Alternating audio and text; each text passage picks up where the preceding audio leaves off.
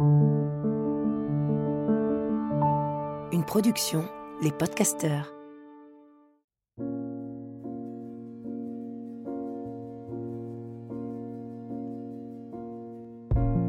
Bienvenue dans Pleine Présence, le podcast qui donne envie d'habiter pleinement l'instant présent. Qu'a-t-on de plus beau à offrir que notre pleine présence au reste du monde? Qu'a-t-on de plus beau à s'offrir à nous-mêmes? Juste quelques instants, être pleinement ici et maintenant, à l'écoute des éléments qui nous entourent, à l'écoute de notre souffle, à l'écoute du soi, à l'écoute de l'autre. Je m'appelle Lily Barbery-Coulon, j'enseigne le Kundalini Yoga et la méditation. Je suis l'autrice de plusieurs livres et j'ai longtemps été journaliste avant de transformer ma vie et de la consacrer au déploiement du soi. Ce nouveau rendez-vous me permet de réunir tout ce qui m'anime, la méditation bien sûr, mais aussi le partage des personnes qui m'inspirent et me donnent envie de me redresser et de me mettre en mouvement au service de ma conscience. Chaque épisode commence par une courte méditation et se poursuit par un entretien avec ceux qui changent le monde à leur niveau, suivent leur intuition, traversent les jugements et honorent leur mission. Autant de sources d'inspiration pour réinventer la narration et être encore plus proche de notre essence.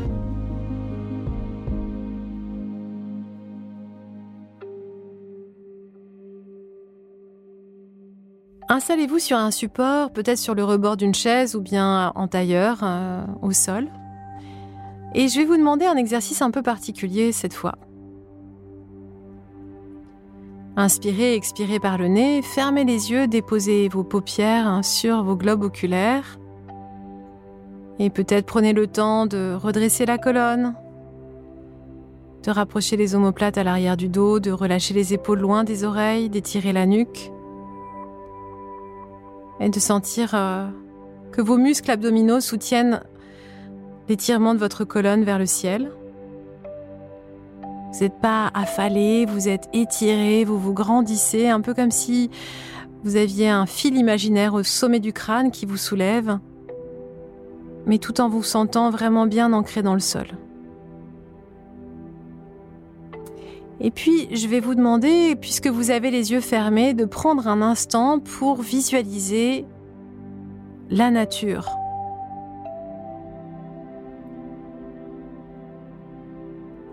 La première image qui vient à vous est celle qui vous appartient.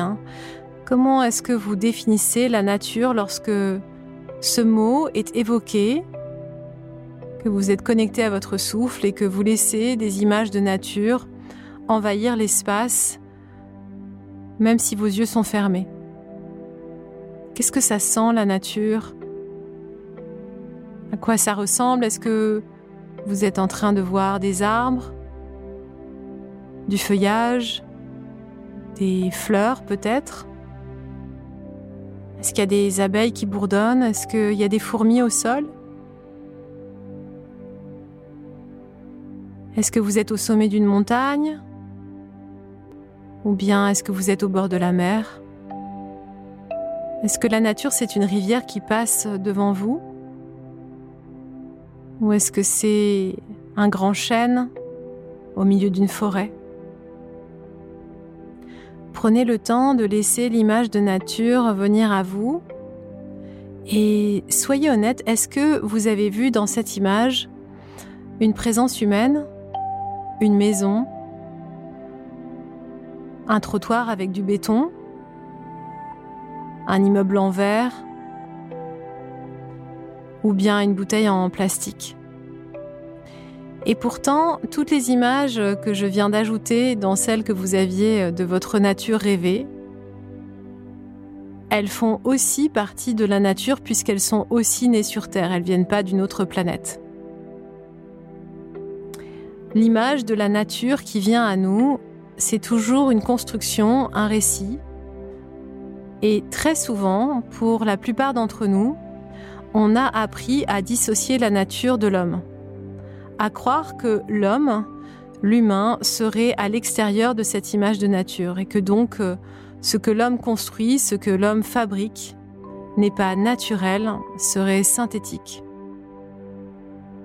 Pourtant, il y a tout à gagner à remettre l'humain en plein centre de l'image que vous avez euh, visualisée, qui est venue jusqu'à vos yeux au tout début de cet espace de méditation.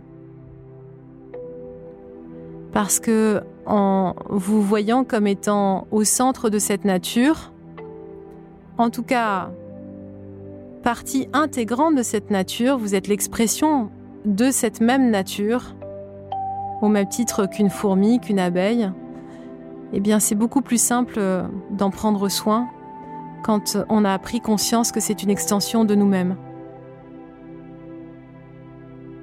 Du coup, il n'y a pas à détester ce que l'homme fait. Il peut être soit en résonance avec le végétal autour de lui ou pas.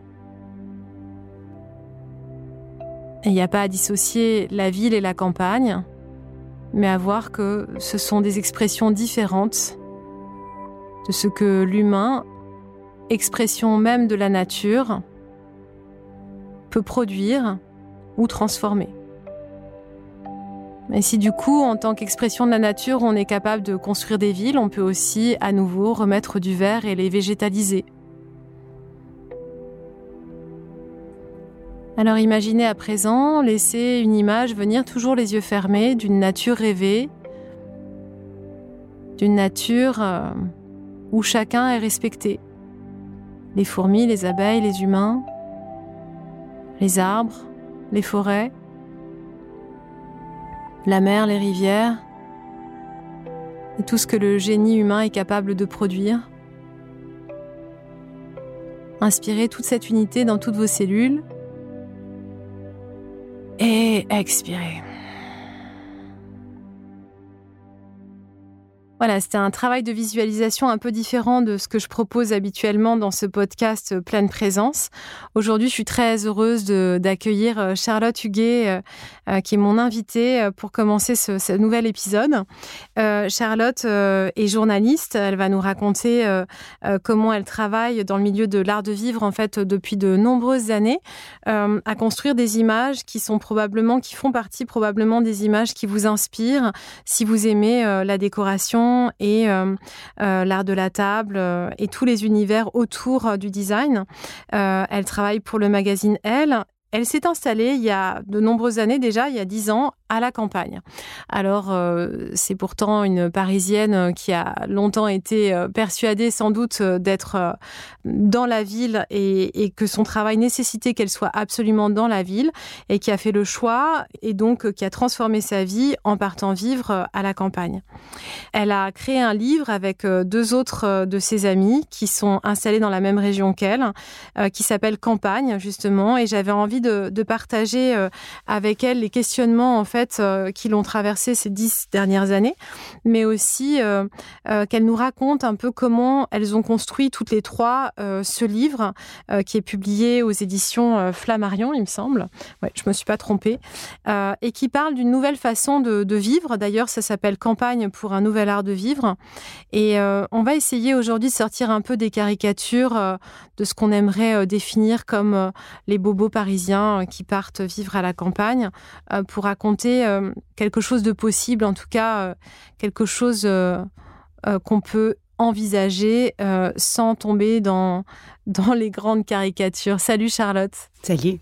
je suis très contente de te recevoir. Je voudrais euh, d'abord, avant de commencer, que peut-être tu nous aides à définir euh, ton métier qui, euh, pour ceux qui sont pas du tout proches du milieu de la presse, comprennent pas forcément en fait ce que tu fais. donc, est-ce que tu peux définir? Oh, Tout à fait. Alors, je suis rédactrice. En fait, je fabrique et styliste. Je fabrique des images à la base et à la fois dans la décoration, mais ça peut être aussi dans l'univers de la cuisine je fais en sorte que l'image soit esthétique. à la base, c'est ce que c'est comme ça que. Donc tu ne photographies pas. Non. Mais tu fais en sorte que l'image soit belle. Exactement. Et donc euh, ça, ça va te demander de choisir les objets qui vont entrer dans cette image. Tout à fait. Donc euh, tu sélectionnes, tu passes un, temps fou à aller voir les nouveautés, euh, tout ce qui se crée dans le milieu de la décoration. Au départ, c'était ça, et maintenant, je pense que c'est vraiment plus un instinct je, je rencontre des gens et à travers ces rencontres, je me rends compte de ce qui change et de ce vers quoi on a envie d'aller. Mmh. Euh, je vais rencontrer des nouvelles chefs et je vais voir qu'il y a tout un nouveau monde qui est en train de se construire et c'est comment le valoriser, comment le mettre en valeur à travers des images. D'accord.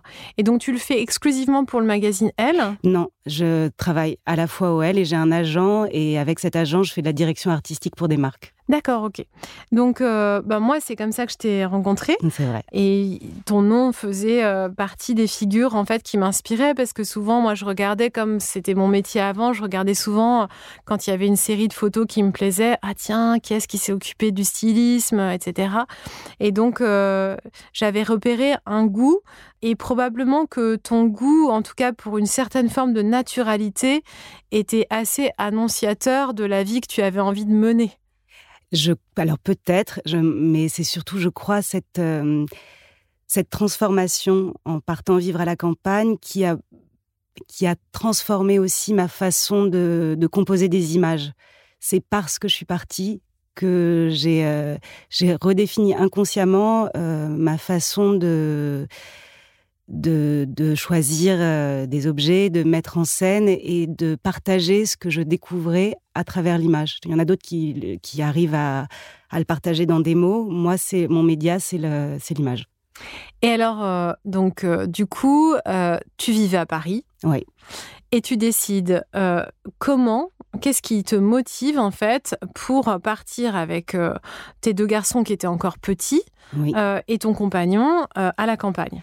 J'étais en plus parisienne et j'avais grandi à Paris, dans le 20e, dans un quartier très, très attachant. Et c'est mon mari qui a été vraiment le, le moteur de, de ce choix, parce qu'il est italien, il a grandi en Toscane à la campagne, et à la naissance de nos deux fils, il est aussi ébéniste, euh, et il avait du mal à, hum, à trouver sa place, en fait, dans le tumulte parisien. Et il m'a proposé de, faire ce choix, d'aller vivre euh, à la campagne. Et au départ, moi, j'étais très inquiète parce que je. hum, Déjà, j'avais eu du mal à trouver mon univers et, et d'être dans le stylisme, d'être euh, avec des gens sensibles dans lesquels je me reconnaissais. J'étais rassurée. Et quitter Paris pour euh, vivre dans un village, j'avais peur d'être euh, d'être bizarre. Enfin, j'avais peur De de t'exclure aussi peut-être hein, d'une vie sociale que tu avais mis du temps aussi à bâtir? Alors ça, je crois que hum, j'avais pas tellement peur de perdre euh, mes liens sociaux,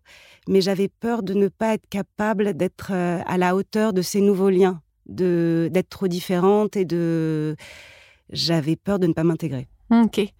Et euh, lui, euh, quand il était ébéniste à Paris, euh, comment ça se déroulait? Il avait un studio, un atelier? Il avait un atelier à Ivry, mais c'était compliqué d'y aller. Il, trouvait que c'était trop petit. Il était. je pense qu'il est. L'arrivée de nos enfants a vraiment été un élément déclencheur dans, dans son. dans sa. dans sa volonté de partir parce qu'il s'est rendu compte que lui n'y arrivait plus.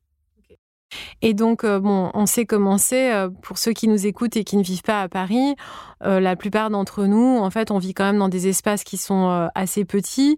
Même quand on a l'impression d'avoir beaucoup de chance et d'être privilégié, les appartements restent limités. Il y a quasiment aucun appartement à Paris avec des jardins, ou alors c'est vraiment très rare. Et, du coup, quand les enfants sont petits, les, les centimètres carrés de verre auxquels ils ont droit, c'est comme un Eldorado, quoi, en permanence. Tout à fait. Et euh, moi, je me rappelle, j'avais très peur de partir, mais quand on a, on a acheté une maison en ruine et on a loué pendant un an une maison euh, pour attendre. Et ce qui était fou, c'est que le jour où on est arrivé dans cette maison, nos enfants avaient 1 et 3 ans, 2, et 4 ans, pardon. Et ils se sont installés sur la terrasse, ils ont trouvé des escargots, ils leur ont fait faire une course. Ils avaient fait un point de départ, un point d'arrivée, il y avait cinq escargots. Et en fait, ils sont restés comme ça à jouer toute l'après-midi. Et j'étais fascinée parce que à Paris, on allait au parc. Au parc, ils suivaient les pigeons et ils sortaient du parc. Enfin, tout était toujours euh, sous tension. Ouais. et sous tension, ouais. Donc, euh, du coup, vous choisissez euh, la région de Fontainebleau. Euh, Donc, c'est pas trop loin de Paris, ce qui te permet de continuer à avoir tes ton activité professionnelle. Oui. Et comment, tu, comment ça s'organise, en fait, cette nouvelle vie il y a 10 ans? Alors, il y a dix ans, c'était compliqué parce qu'en plus, on a vraiment acheté une maison en ruine. Donc on a, on a cumulé les, les, les complexités et les enfants étaient tout petits. Et cette maison, je pense qu'elle nous a permis aussi de ne pas trop se poser de questions. C'est qu'on était au milieu de la mer, on respirait à peine, il fallait nager. Et en fait, on a avancé. Et en avançant, quand la maison a été viable, on était chez nous, on avait rencontré des gens, on avait, euh, on était rassurés en fait. Je crois que si on avait une maison tout de suite, au moment où on est arrivé, et que ça avait été facile, on se serait peut-être posé des problèmes. En fait, le fait d'avoir euh, à construire, euh, ou plutôt à bâtir cet endroit, à réparer, même. à réparer, vous a obligé à rencontrer tous ceux qui étaient autour de vous, en fait. Déjà, ouais. Et mon mari Emiliano faisait les travaux et les voisins nous apportaient des cafés parce qu'on n'avait rien. On nous a proposé de se doucher chez les. En fait, on a eu une, un voisinage très bienveillant. Qui vous a pas traité de sale parigot en arrivant? Non. non, on a, eu de, on a eu de la chance. Et tes enfants étaient, euh, se sont, se sont j'imagine, très vite adaptés parce qu'ils étaient petits? Oui, ils étaient, euh, ils, ils, se sont adaptés très vite. En fait, je crois qu'ils se rappellent plus euh, de la vie d'avant. De la vie d'avant. Ouais. Et toi, alors du coup, tu as fait des allers-retours? Comment ça s'est organisé cette vie entre Paris et, et ton lieu de vie?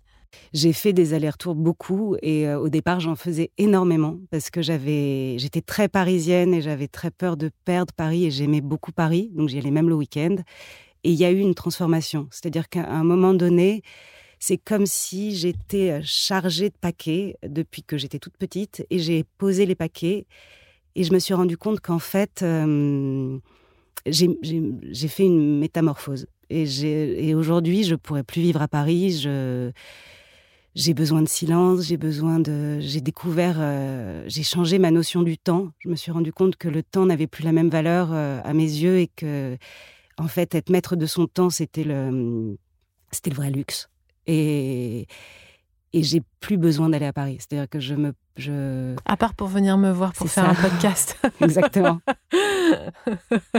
Disons que j'en ai moins besoin. Ouais, je comprends. Donc euh, cette transformation s'opère. Euh, c'est une vraie métamorphose quand même parce que donc vous avez choisi un, endroit qui est c'est un village, mais en même temps vous n'êtes pas totalement isolé puisque j'imagine que tes enfants aujourd'hui euh, comment ils sont scolarisés? Parce qu'ils sont grands maintenant. T'as deux as un préado et un adolescent. C'est ça. J'ai deux enfants, deux garçons de 12 et 14 ans qui vont au collège à Fontainebleau. Ils prennent le bus, mais ils ont vraiment ce truc que moi je n'avais pas parce que je suis je, suis née à Paris et j'ai grandi à Paris ils sont pas en position de combat. C'est-à-dire qu'ils vont, euh, ils prennent le bus. Il y a deux bus le matin, il y a deux bus le soir. S'ils n'ont pas le bus, ils l'attendent et euh, ils s'organisent et ils sont assez tranquilles. C'est pas, euh, c'est ok. Et donc, est-ce que tu t'es senti isolée par rapport à tes amis? Puisque aujourd'hui, tout le monde parle des néo-ruraux. Mais il y a dix ans, tu étais l'une des pionnières, en fait. Enfin, en tout cas, tu étais l'une des premières. Oui, bah, au départ, mes copines m'ont vachement elle me, faisait, elle me disait que j'allais pas y arriver, que ce serait compliqué, que, que j'allais être isolée. Et en fait, très vite, quand on s'est installé, euh, ils venaient le week-end, beaucoup, nous voir. Et hum, aujourd'hui, c'est très, très différent parce qu'avec le. Il y a eu deux vagues. Après les attentats du 13 novembre, j'ai plein d'amis qui ont déménagé autour de chez nous. Ah d'accord, intéressant. Donc après 2015, en fait, euh, après les attaques euh, euh, donc de 2015 où on a d'abord eu la première vague avec Charlie Hebdo et puis ensuite c'est vrai que le, coup hyper dur ça a été celui du Bataclan et des attaques autour de, du, de novembre 2015. Là, tu as senti, tu as vu en fait des gens arriver quoi. Vraiment, ouais. On a plein d'amis qui sont venus et qui étaient rassurés parce que je crois qu'ils avaient besoin de de se sentir, d'avoir un, d'avoir des exemples. Un point de repère. C'est ça. Ok. Et, euh, et, là, ça a déjà été un, une première euh, adaptation parce qu'on a vu des Parisiens arriver et, euh, et, et changer. Et c'est surtout des, c'est souvent des des citadins qui ont une volonté, qui ont une vraie volonté de, de changement euh, profond. Enfin, c'est c'est pas un effet de mode, que un effet de mode. Pour moi, il y a vraiment euh, une volonté de, de, changer de rythme. Oui, tu parles de cette notion de temps. J'aimerais bien que tu m'en parles un tout petit peu plus parce qu'effectivement, euh, c'est comme si tu avais goûté à un temps plus long. Ben, c'est comme si j'avais goûté à la vie. C'est qu'avant ça, je crois que j'étais à côté de ma vie. J'étais dans un système euh, où j'étais plutôt bonne élève, je travaillais beaucoup, je faisais ce qu'on attendait de moi. Et tout d'un coup, je me suis rendu compte que mon temps m'appartenait. Mais ça s'est fait tout doucement et j'en suis consciente pas depuis si longtemps. Mais qu'en fait, euh, on court beaucoup après un temps et on ne sait pas très bien à qui il appartient et qu'en fait, quand on s'arrête, on se rend compte que, hum, que c'est nécessaire de décompresser, que qu'en fait ça fait du bien et que c'est constructif, qu'en fait ça, ça, nous rend encore plus, euh, plus compétents, mais que c'est écrit nulle part. C'est-à-dire qu'à l'école, et je le vois avec nos enfants qui... On, on ne l'apprend pas, et alors que je crois que c'est ce qui fait toute la différence. C'est que si on a du temps pour soi, avant tout, en fait, on peut aller bien. Et que si on va bien avec soi, on va bien avec les autres. C'est mmh. des, c'est des, je, je sais, enfin, je t'apprends rien, mais euh, moi, je l'ai découvert. Euh, c'était vraiment une révélation. À travers cette expérience. Mmh. Et est-ce que euh, tu t'es intéressé du coup à à tout ce que la campagne a à offrir, euh, au jardin. Euh, euh, tu vois, dans, dans, le livre dont on va parler, il y en a qui se sont pris de passion pour le potager, etc. Est-ce que toi, tu t'es mise à, à, adopter aussi ben, Il y, a, y, a, des choses qui sont nécessaires à faire quand on a une maison, et il y, y en a d'autres qui, par goût, peuvent se développer. Qu'est-ce que ça a changé en fait dans ton quotidien en fait de vivre à la campagne? Alors j'ai commencé, j'ai, euh, j'ai commencé à ritualiser euh, des moments.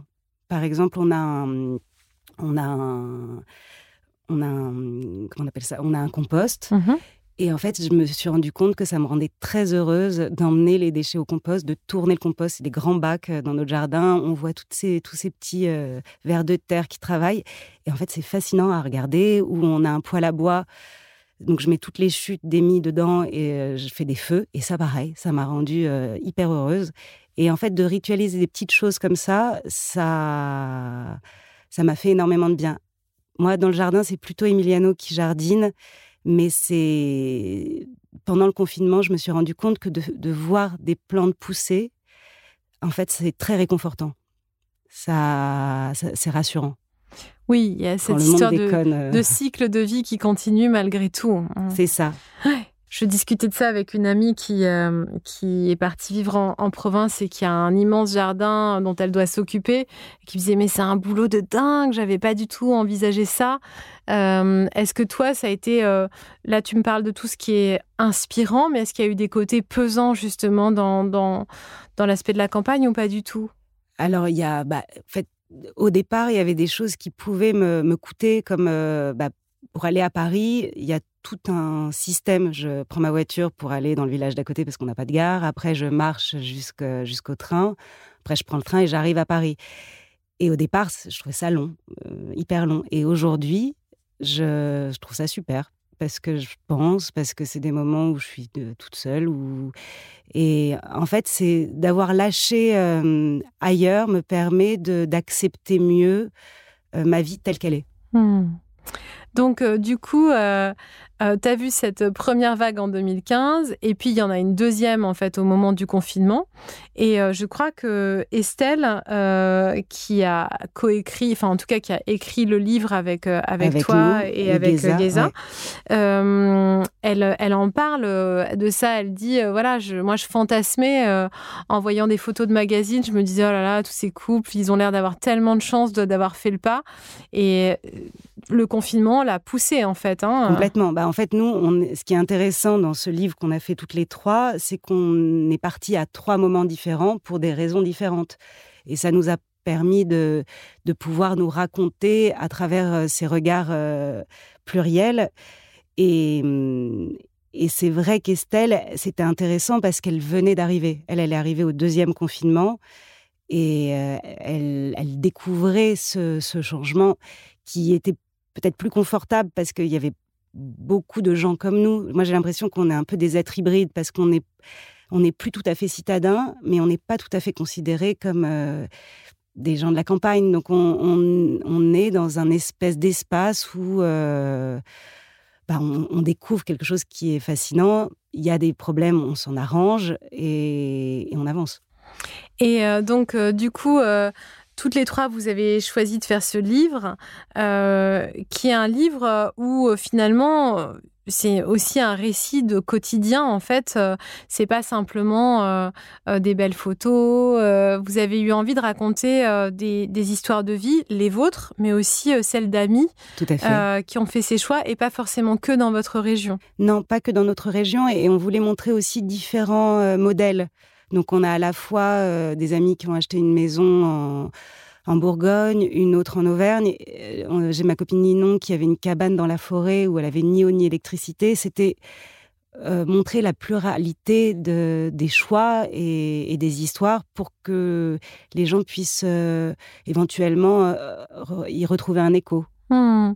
Et il y a aussi, donc, dans, dans ces différents portraits, on sent que bah, pour certains, c'est facile, et puis pour d'autres, il y a quand même eu des difficultés parce que on peut avoir, euh, il y, a une partie sur le couple euh, aussi. Euh, on peut avoir un élan, embarquer toute sa famille et puis se, rendre compte qu'en fait l'autre il n'est pas forcément au même niveau en fait dans bah, cette envie.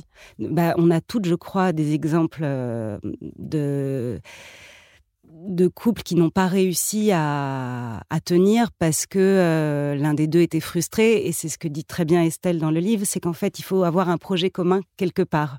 Nous, on l'a eu à travers notre maison, parce qu'on l'a construite ensemble. Estelle et Mathieu, ils l'ont eu euh, dans leur jardin, parce qu'ils se sont découverts une passion commune pour le jardin. Geza et Charles, c'était autour de, de, l'art de recevoir les amis. On était vraiment... Euh, c'est très important parce que, effectivement, tout change et qu'il faut que l'autre soit euh, adaptable. Moi, je vois que, hum, comme je viens beaucoup à Paris, je dors à Paris souvent, j'ai besoin de m'organiser et j'ai un mari qui, euh, qui a très bien compris en fait. Et ça nous laisse de l'espace pour se retrouver, euh, pour mieux se retrouver. Et, et, je pense que si l'un des deux n'est pas en accord avec le projet, ça cafouille. Estelle, euh, que j'ai vue il y a peu de temps au moment du lancement de votre livre, elle me disait il y a un truc aussi qu'il faut savoir au sujet de, du fantasme d'aller vivre à la campagne, c'est qu'il faut accepter qu'on va être beaucoup en voiture. Carrément et qu'il euh, y, a, des Parisiens ou des Parisiennes qui débarquent et qui euh, soit n'ont jamais conduit, soit avaient très peu l'habitude d'être en voiture et qui ont horreur de ça, et qui du coup bah, découvrent que si on fait beaucoup de choses en voiture. Bien sûr, et puis ça, ça oblige au renoncement.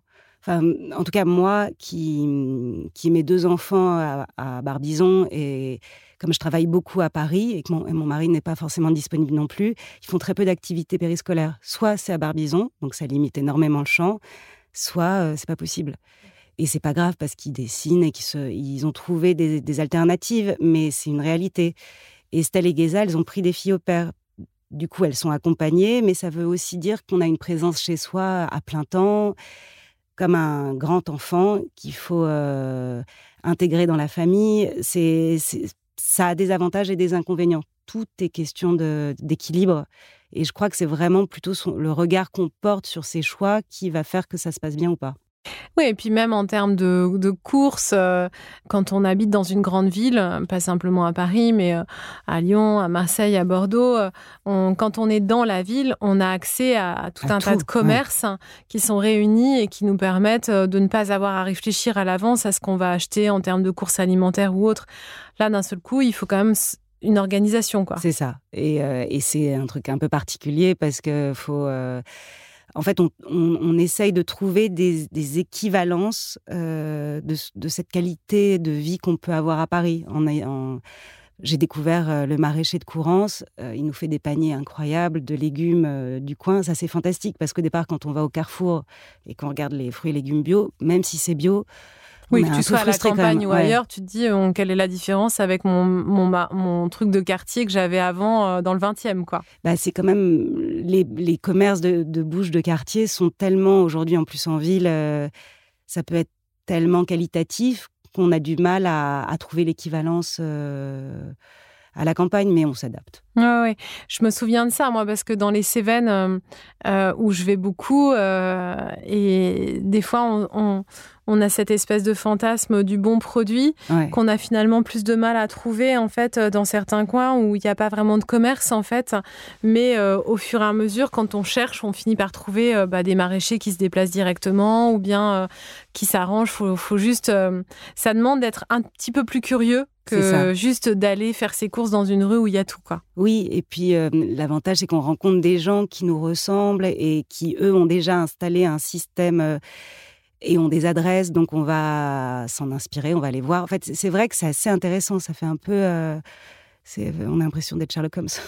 Tu parlais du, rapport au temps long, de ce temps qui désormais t'appartient et que tu, peux, euh, du coup, dont tu peux profiter différemment. Le fait d'être entouré par du plus de végétal qu'avant, plus d'espace aussi, puisque tu jouis d'un espace plus grand. Est-ce que cet espace que tu as gagné, en fait, euh, sur le plan euh, géographique autour de toi, t'a permis de te déployer dans ta vie professionnelle, par exemple? Complètement. En fait, déjà, alors nous, on habite au cœur de la forêt de Fontainebleau. Et c'est une forêt incroyablement belle et euh, mystique même, je pense. Enfin, elle est, elle est magique. Elle est, euh, elle a des, elle, elle, nous donne des. Enfin moi, quand je me promène dans cette forêt, je, je me sens euh, portée en fait, et je crois pas être la seule. Et, hum, et c'est vrai que d'avoir plus de place même dans la maison, d'être que chacun ait sa place et, une place assez grande pour soi, euh, c'est vachement important aussi parce que je vois que j'ai des ados très apaisés et je ne sais pas si ce serait pareil en ville. Et ce que j'ai compris aussi, c'est que, par exemple, je suis hypersensible, euh, je l'ai compris assez tard, et qu'en fait, en ville, je suis très vite perméable aux émotions des autres. Et euh, il y a tellement de gens et tellement de bruit qu'on est gorgé comme ça. Euh, de, sollicitations permanentes. C'est ça, et que ça, et qu'il faut apprendre à les, à, dealer avec, alors que à la campagne, on a de la place, du silence, et on a cette espèce d'espace comme ça où, où en fait on se découvre. Parce que je, je crois que je n'avais jamais eu cette occasion-là avant, et mmh. qu'à Paris, comme c'est petit, il faut sortir, il faut consommer. Euh, et que finalement on passe son temps à courir. Là, chez nous, le week-end, on va en forêt. Les enfants sont hyper contents d'aller en forêt. Ils se baladent sur des rochers. On, est là toute la journée. Et en fait, le soir, tout le monde est hyper apaisé. Et, c'est très simple, en fait.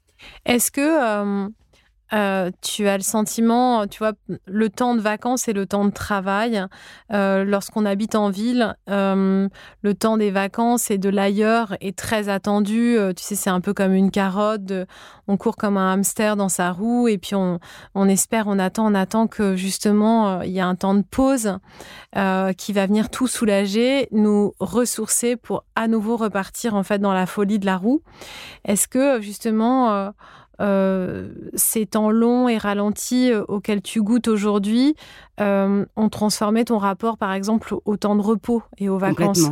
En fait, j'ai plus vraiment besoin de vacances. Je suis contente d'en prendre et je suis contente d'être avec mes enfants, mais je me suis rendu compte, et surtout c'est le confinement qui m'a beaucoup aidé à, l'accepter, que enfin, que je prenais plus de temps à travailler chez moi. Donc, je fais genre trois jours à Paris, deux jours de télétravail. Et, et ce temps-là, euh, j'ai l'impression d'être en vacances, même quand je travaille, parce que je suis très bien chez moi et que c'est beaucoup plus calme et que donc tout, le corps se, repositionne. Et, euh, et finalement, j'ai plus jamais l'impression vraiment d'être dans euh, d'être dans cette roue euh, je la connais plus. Je la croise, je croise des gens qui, euh, qui sont débordés et j'ai l'impression même de pouvoir leur rendre service parce que je, je peux m'arrêter pour les écouter, pour euh, comprendre quels sont leurs enjeux. Et en général, c'est beaucoup de, c'est beaucoup de, de, de mouvements, mais finalement qui ne sont pas forcément nécessaires. Est-ce que ça a changé tes besoins, par exemple? Aussi. Bah, j'ai plus besoin de de grand chose. Enfin, j'ai, enfin, je j'ai plus besoin de consommer. C'est-à-dire qu'avant, je crois que je consommais pour euh, compenser, et qu'aujourd'hui, comme j'ai plus besoin de compenser, j'ai plus besoin de consommer. Donc, je consomme de temps en temps, mais euh, mais j'en ai vraiment pas besoin. Et surtout, je suis plutôt dans une euh, dans une de l'espace. C'est que j'avais tendance à tenir parce que ça me réconfortait et puis parce que euh, ce qu'on me donnait, j'avais l'impression, enfin, je, je, donnais de la valeur aux choses. Et aujourd'hui, j'ai besoin de m'en délester parce que je me rends compte qu'en en vidant l'espace, ça me vide le corps et, ça me rend plus légère et, que j'en ai pas besoin.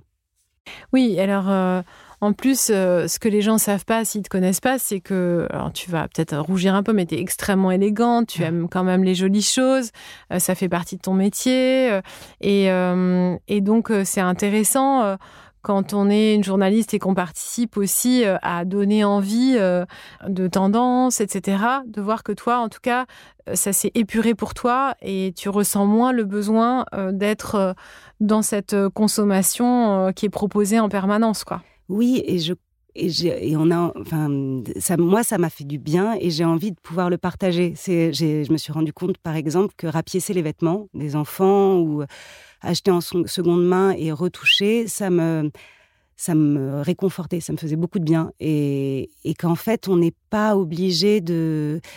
On peut montrer avoir un monde euh, qui consomme autrement, même euh, l'objet de mode. Et, que si j'ai une parole, euh, parce que je suis journaliste ou styliste, et que je peux véhiculer ce cette, approche, euh, j'ai l'impression d'être utile. Donc du coup aussi dans ta manière de travailler, tu le disais tout à l'heure, mais finalement ton regard il s'est orienté aussi euh, vers euh, d'autres types de créateurs qui proposent en fait, qui font vibrer des valeurs qui sont proches des tiennes aujourd'hui, quoi. Oui, et qui donnent pour moi du sens au monde qui arrive, parce que ce confinement, ça, ça, nous, a quand même beaucoup travailler et je crois qu'on a besoin de, de poser de nouveaux mots sur, euh, sur ce qui sur qu'on vit et, sur la vie en général. C'est vraiment ce truc du colibri. Je disais à mes fils, euh, pour Noël par exemple, euh, qu'ils auraient un cadeau parce que parce que sinon on allait déborder de tout. Et le petit me dit, je réfléchissais un peu, il me dit mais si on n'est que deux, ça va être un peu galère. Et je dis mais si, si on fait tous un peu notre part. Et, j'y crois beaucoup, en fait. Sinon, euh, moi, c'est ce qui me donne de l'espérance. C'est j'essaye de faire ma part avec les moyens que j'ai. Et ils acceptent, tes fils? Exact. Et oui, ils acceptent. Ils sont sympas. Ils sont sympas. Je sais pas jusqu'à quand, mais je te prête ma fille en stage.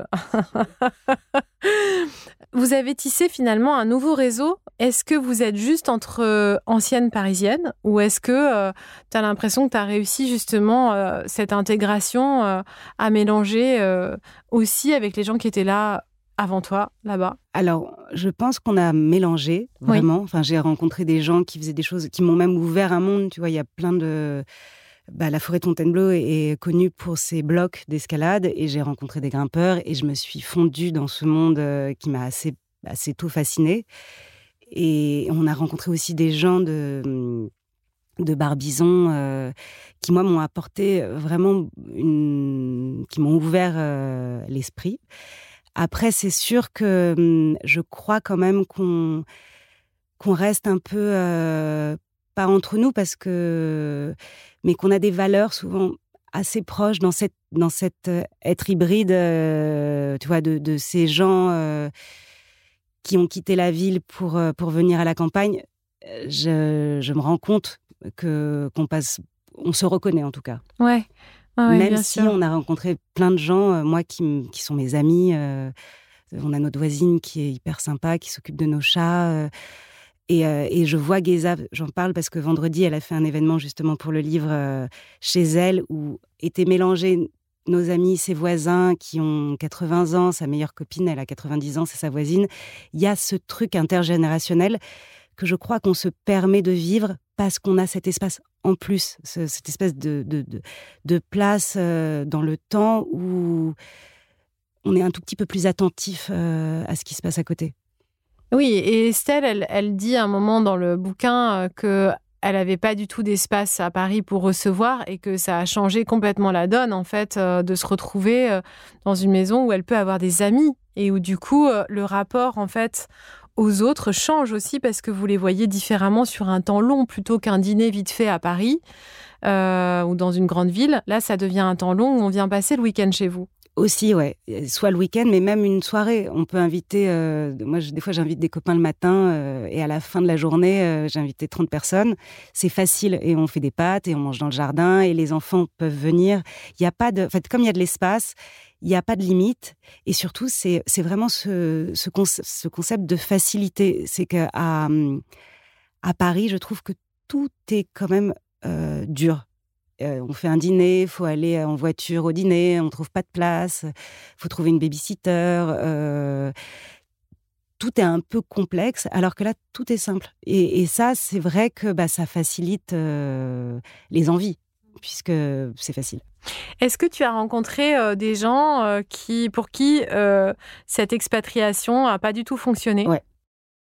Et quelles étaient les raisons en fait majeures? Alors je pense que hum, c'était, c'est vraiment le couple, je crois. Enfin, le premier couple auquel je pense, euh, ils n'avaient pas les mêmes rythmes. Lui travaillait beaucoup et travaillait encore plus à cause des trajets. Et je pense qu'elle, elle a eu du mal à, à trouver des gens qui lui correspondaient, que peut-être qu'elle n'avait pas très envie en fait d'être là. Et, euh, et donc ça n'a pas marché. J'avais rencontré une fille, je sais pas si c'est la même, mais je pense que c'est le même réseau en tout cas, euh, qui m'avait fait tellement euh, rire et qui m'avait dit euh, ah non mais moi en fait là je suis retournée dans le troisième arrondissement, je clope à ma fenêtre, je sens les pots d'échappement, je respire, hein, je respire. non mais c'est ça, mais je crois qu'il y en a qui supportent pas. Elle me disait je pouvais pas supporter le silence, ça m'angoissait totalement. Et mais ouais, mais alors que moi tu vois c'est le contraire, je dors chez ma copine rue du Faubourg Saint-Denis. Euh, et je me dis, putain, euh, à, 23, à minuit, il y a encore du monde dehors. À 6 heures du mat, il y a la femme de ménage. Et j'ai l'impression que le bruit ne s'arrête jamais. Et euh, sur le plan culturel, ouais. les villes offrent des cinémas, des théâtres, une activité culturelle qui est assez importante. Est-ce que ça, ça te manque? Ça me manque, mais en même temps, on peut euh, aller en ville et dans n'importe quelle ville et rester euh, pour un week-end et euh, en profiter pour aller voir un spectacle. Je trouve qu'on consomme la culture pas tout à fait de la même manière. Par contre, ce qui me saoule chez nous, c'est les pubs avant au Cinoche. Ça dure 35 minutes. Ah bon, pourquoi? Je sais pas, c'est hyper long. et ça, je trouve ça méga chiant. Mais à part ça, du coup, je me dis, le MK2, c'est cool. Il y a trois bandes annonces et euh, c'est top. En plus, c'est des vieux trucs, c'est genre la pizzeria du coin, donc euh, tu as une espèce de pub fabriquée avec. Euh, et alors, je vais parler de ce qui me concerne, mais je sais pas si tu fais du yoga ou si tu as des amis qui font du toi quand bah je oui. regarde. donc en dehors des cours que tu prends avec moi sur Instagram ou autre, est-ce que tu as des amis autour de toi? Bon, maintenant il y a y a la Folie Barbizon, donc ce, ce, lieu qui a été créé, je sais sais pas quand, en fait, il a été Il y a deux ans, juste avant le Covid. D'accord. Donc, euh, euh, qui est un espèce d'hôtel. Euh, C'est un hôtel, résidence d'artistes, restaurant. Voilà, et donc j'imagine que là, de temps en temps, il y a des cours de yoga qui sont proposés. Il y a des cours de yoga, il y a, il y a énormément de choses proposées. Et, et est-ce que justement, les activités sportives, tu te sens comblé, tu arrives à faire ce que tu veux, ouais? Bah, Je trouve, ouais. Enfin, alors déjà, j'ai découvert l'escalade, donc je me suis mise à faire de l'escalade en forêt, ça c'est canon, mais je fais du pilate et du yoga. Et en fait, le yoga, on le fait dans la forêt, oh, c'est hyper silencieux tu, mmh, tu regardes les arbres qui sont incroyables, tu vois, des chênes centenaires, et donc tu es là à focaliser sur ta feuille de chêne. Et c'est beaucoup plus facile que euh, le cours de yoga que je faisais à Paris dans un sous-sol où on te demande de te concentrer, tu as la ventilation qui... Euh, Bien sûr. Et, mmh, et, je pense que c'est faisable, mais c'est vrai que là, il y a une espèce de confort dans la pratique qui, euh, qui en fait te permet d'être vraiment investi. Bah, d'ailleurs, si vous avez envie d'un bon cours de Kundalini Yoga ou de Vinyasa, il y a une fille qui s'appelle Clélia et qui habite euh, dans la région de Fontainebleau. Euh, si vous mm, cherchez Clélia et Sylvestre dans ce coin-là, vous devriez les trouver sans problème. Elle est prof de Kundalini Yoga et aussi de Vinyasa. Euh, non, mais c'est super intéressant. Et dans le livre, ce que j'ai bien aimé, c'est que c'est pas uniquement un livre de récits et de portraits. Il y a aussi plein d'outils pratiques. Moi, je me demande toujours parce que évidemment, je suis très euh, amatrice de, de toute l'esthétique, en fait, euh, qui est proposée dans le bouquin. Euh, c'est des images qui me font rêver comme Estelle pouvait rêver d'aller vivre à la campagne, etc. Il y a un fantasme qui est là. Est-ce que, justement, tu as l'impression parfois d'être caricaturée euh, dans euh, euh, ce que les gens disent de manière assez vulgaire sur ah, les bobos parisiens sont partis vivre à la campagne, etc. Comment est-ce que ces caricatures, elles te gênent? Est-ce que tu t'en fiches? Comment est-ce que tu, tu gères ça? Je m'en fiche pas du tout. Enfin, mais je pense que c'est parce que je suis très sensible, parce que je trouve que justement, je trouve qu'en fait, c'est des caricatures et j'ai envie de dire que c'est pas vrai que. Hum, que, par exemple, on a été, euh, à la sortie du livre, on a senti cette, euh, cette espèce d'amertume des fois en disant qu'on était des bobos, que tout était beau, que c'était facile, que mettre des sabots dans son jardin, c'était vraiment naze. Et je, je sais c'est des critiques qui souvent viennent de Parisiens d'ailleurs. Peut-être, ça j'en sais rien, mais en fait, euh, mettre des sabots, moi ça me dérange pas. Et euh, je m'étais pas posé la question, et surtout on n'a pas fait un livre pour se mettre en avant, on a fait un livre avec les moyens qu'on avait. Et euh, il s'avère qu'on est journaliste, styliste et, et designer, et, on, et que le beau, bah, c'est pas forcément. c'est pas une pas un défaut non, mais pour, pour, pour certains, je pense que c'est un marqueur social et qui peut être un peu impressionnant. En fait, je pense qu'il y a une intimidation euh, qui peut être, euh, par exemple, tu vois, moi, je me suis longtemps privée de yoga euh, parce que j'étais intimidée par le fait que les filles avaient des jolies tenues de yoga. Moi, j'en avais pas. Je savais même pas où en acheter. Qu'elles avaient des corps athlétiques et que je me sentais un peu gauche et pas vraiment à ma place en fait dans cet univers et parfois euh, le réflexe le plus simple, en fait, euh, ça va être de juger euh, ça comme étant en distance avec nous-mêmes et, donc de se dissocier, comme je le disais au tout début pendant la, visualisation. Dès qu'on commence à se dissocier du reste de l'image, on est en séparation et du coup, le réflexe premier pour se défendre, ça va être de juger et de se dire ah ouais mais en fait elles sont pas comme nous, etc. ou ils ne sont pas comme nous. mais je, pense que ça part souvent en fait de, en tout cas en ce qui me concerne c'était plutôt que j'étais intimidée Oui, ou, des fois on ne sait pas. Mais je, je sais que sur un poste d'une amie, on a eu comme ça des, retours assez euh, vivaces et le livre n'était pas sorti. Je me disais, mais en vrai, on montre à voir euh, ce qu'on a de mieux, mais euh, nous aussi on galère, on galère. Des fois il n'y a pas de train, on reste trois heures bloqués. Nous, notre maison, on l'a fait à deux et euh, c'était très très long et c'était euh, très très difficile. Mais je pense que c'est important que tu racontes ça aussi sur cette difficulté en fait euh, que vous avez fait ces choix, mais ça se passe bien et c'est formidable, mais ça a demandé beaucoup d'efforts. C'est ça. On a, c'était, on, a on s'est battu en tout cas pour ce qu'on ce qu'on a et en fait on, a et en fait on, oui on, s'est donné c'est euh, et c'est pas tous les jours facile non plus, mais en fait, euh, vaut mieux euh, voir le verre à moitié plein plutôt qu'à moitié vide et, et, se dire que bah ça c'est un peu fatigant, mais ça c'est cool parce que sinon c'est trop frustrant. Enfin, on a qu'une jour, enfin chaque jour est différent et, et, vaut mieux essayer de voir ce qui, ce qui ce qui rend heureux les journées plutôt que que de se complaire. Euh, en tout cas, pour, je parle que pour moi, mais c'est ma, c'est ma façon de, de m'en sortir. Et euh, il y a une partie aussi recette de cuisine dans le livre. J'ai l'impression quand même que vous êtes toutes les trois des grandes amatrices de jolies tables. ça vous réunit pas mal. Là, vous avez organisé il y a peu de temps un dîner euh, incroyable. Et non seulement vous aimez les jolies tables, mais toi, tu es assez sensible aussi au chef, euh, à toute la, nouvelle mouvance, en fait. Euh, c'était pas forcément ton métier premier, mais finalement, euh, je vois sur ton compte Instagram que tu as vraiment un, regard et un appétit particulier pour ceux qui créent, en fait, l'alimentation de demain. Tout à fait. Et qui créent en général le, le monde de demain. Et surtout, ce qui, moi, m'importe, c'est d'être un liant.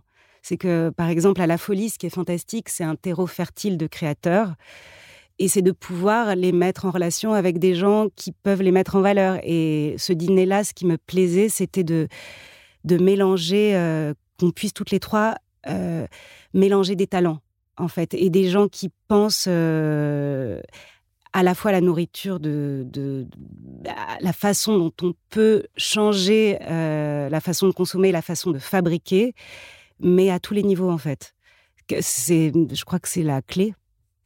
C'est la mienne. Enfin, je sais pas. Bref. Merci. Merci beaucoup Charlotte d'avoir partagé tout ça avec nous. Je crois vraiment que c'est une clé effectivement et le livre joue effectivement le rôle de liant et ça donne envie de mettre du verre en tout cas dans sa vie. Merci beaucoup.